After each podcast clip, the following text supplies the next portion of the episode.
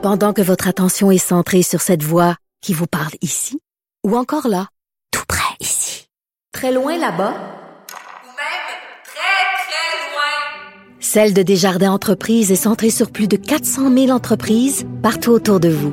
Depuis plus de 120 ans, nos équipes dédiées accompagnent les entrepreneurs d'ici à chaque étape pour qu'ils puissent rester centrés sur ce qui compte, la croissance de leur entreprise. Cette affaire qui est complètement tirée d'un film d'espionnage, pourquoi? C'est vraiment intéressant?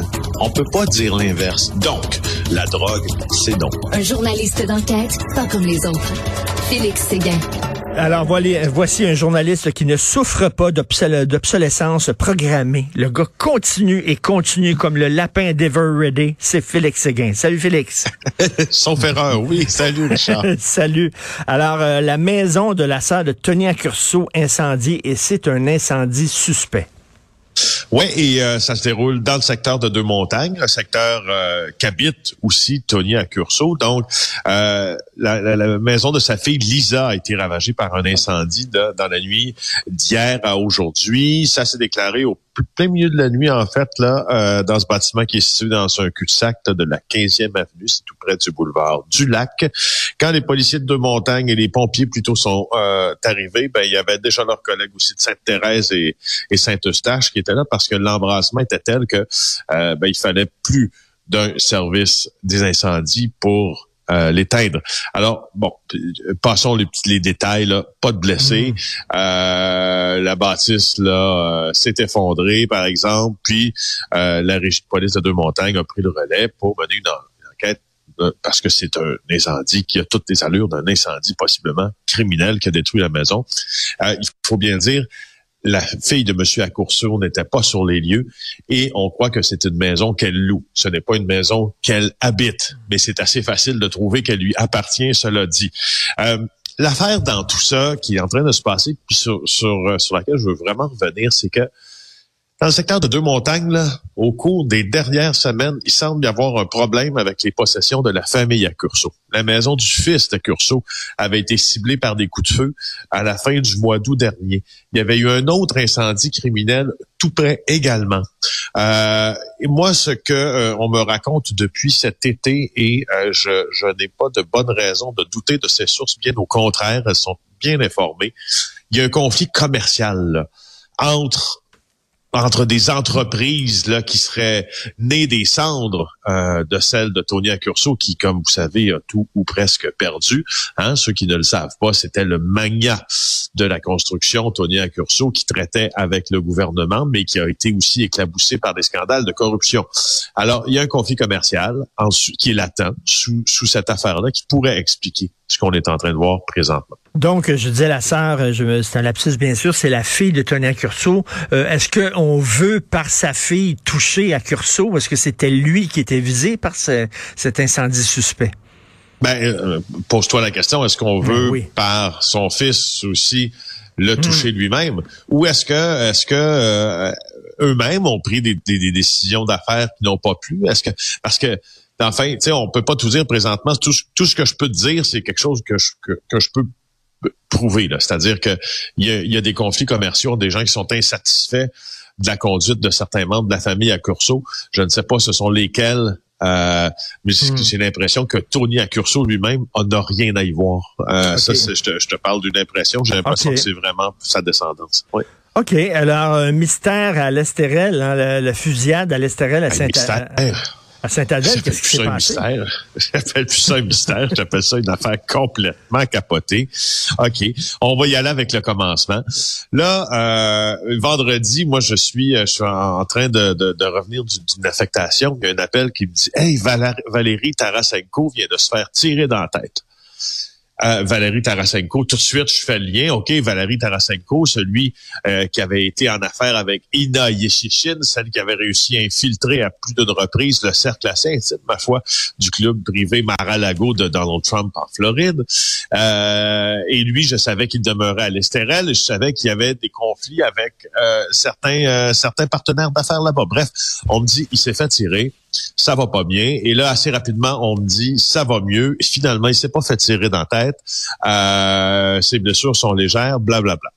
Bla, bla. OK. Là, donc, le week-end continue. Ça, c'est vendredi. Là. Ça, c'est vendredi. Écoute, samedi, euh, on apprend l'arrestation de Richard Goodridge.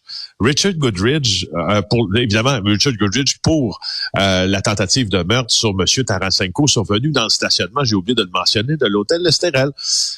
Goodridge, moi, c'est un gars sur qui on a déjà écrit, un ancien proche des Hells Angels, euh, qui avait été déporté euh, vers sa Guyane, mais finalement, comme par magie, il est revenu au pays en 2016 euh, et il a obtenu la, citoyenneté canadienne. C'est un fondateur du gang de rue 67, un ancien ennemi aussi de Ducam Joseph. Bref, c'est un gars hyper dangereux. et là, ben, donc là, ce qu'on comprend, c'est que, bon, Goodridge a été arrêté, il y a eu de la filature sur lui pendant plus de 24 heures, considéré arrestation en haut risque à Laval, Big Bang, l'escouade tactique entre là, on amène Goodridge derrière les barreaux, Goodridge est prévu pour une, vidéo euh, comparution. Alors là, regarde bien ça, qu'est-ce qui arrive à ce moment-là? Le DPCP lit le dossier, et là, on se dit, je pense pas qu'il y en ait assez pour accuser Goodridge de tentative de meurtre sur... Monsieur Tarasenko. Ben, alors, si on n'a pas assez, qu'est-ce qui s'est passé? Ben, il semble que Tarasenko, je te dis, le Tarasenko, il y a beaucoup d'ennemis, là. Il y a beaucoup d'ennemis. On a dévoilé, là, à TVA, nous, des, des euh, écritures, là, sur son, sur son Range Rover blanc, là, qui lui disait « Shut up or euh, euh, celle-ci et celle-là vont mourir ». Bon. Hmm. alors, Tarasenko, il semble qu'il s'est auto-infligé des blessures hein? avec une arme qu'il possédait. Ben voyons. Dans euh, le tumulte d'une dispute euh, avec des gens qu'il rencontrait dans le stationnement de l'Estérel. OK, mais attends, mais il s'est auto-infligé une, blessure par, euh, par accident? Accidentellement ou voulu? Accident, ben, en tout cas, pour l'instant, accidentellement. Alors là, là, on a un gars qui se fait tirer ou qui s'auto-tire dans le stationnement de l'Estérel. On a un gangster qui est arrêté pour ça, qui est, relâché. On dit sorry, pas assez de preuves, euh, tu t'en retournes chez vous. Et on a Tarasenko qui, lui, tu sais, qui, qui bon, je te le dis là, qui est visé par plein de menaces, mais que c'est lui qui finalement se tire. Moi, ce qu'il y a deux choses qui me dit, qui me font enfin euh, me questionner là-dedans, c'est que maintenant on sait une chose. Il semble que Tarasenko était en compagnie de Goodridge. Manifestement, je viens de t'en parler, mm. euh, dans ce stationnement de l'Estérel vendredi. Alors, que faisaient-ils ensemble? Si Tarasenko dit qu'il est blanc comme neige, il n'y a pas d'affaire à croiser, en tout cas à faire des deals avec Goodridge, si c'est ça qui est en train d'arriver dans un stationnement de l'Estérel. Chose une. Chose deux, si Tarasenko est blanc comme neige, Comment ça se fait qu'il se promène avec un gun? Probablement qu'il n'y a pas de... Écoute, genre, regardons, là, mais je suis sûr que le DPCP étudie la possibilité de déposer euh, des accusations pour la possession illégale d'une arme. J'ai pas l'impression qu'il a le droit de porter eh une arme de poing, là. Ça, t'es contre... Euh, ben, alors, c'est tout, c'est bien bizarre, cette affaire-là. Pour paraphraser euh, Churchill qui parlait de la Russie, c'est une énigme enrobée dans un mystère. Alors, des suspects de meurtre qui ont été filmés. Ben oui, je voulais juste euh, t'en parler pendant 30 secondes. Euh, une victime de 35 ans qui a été trouvée.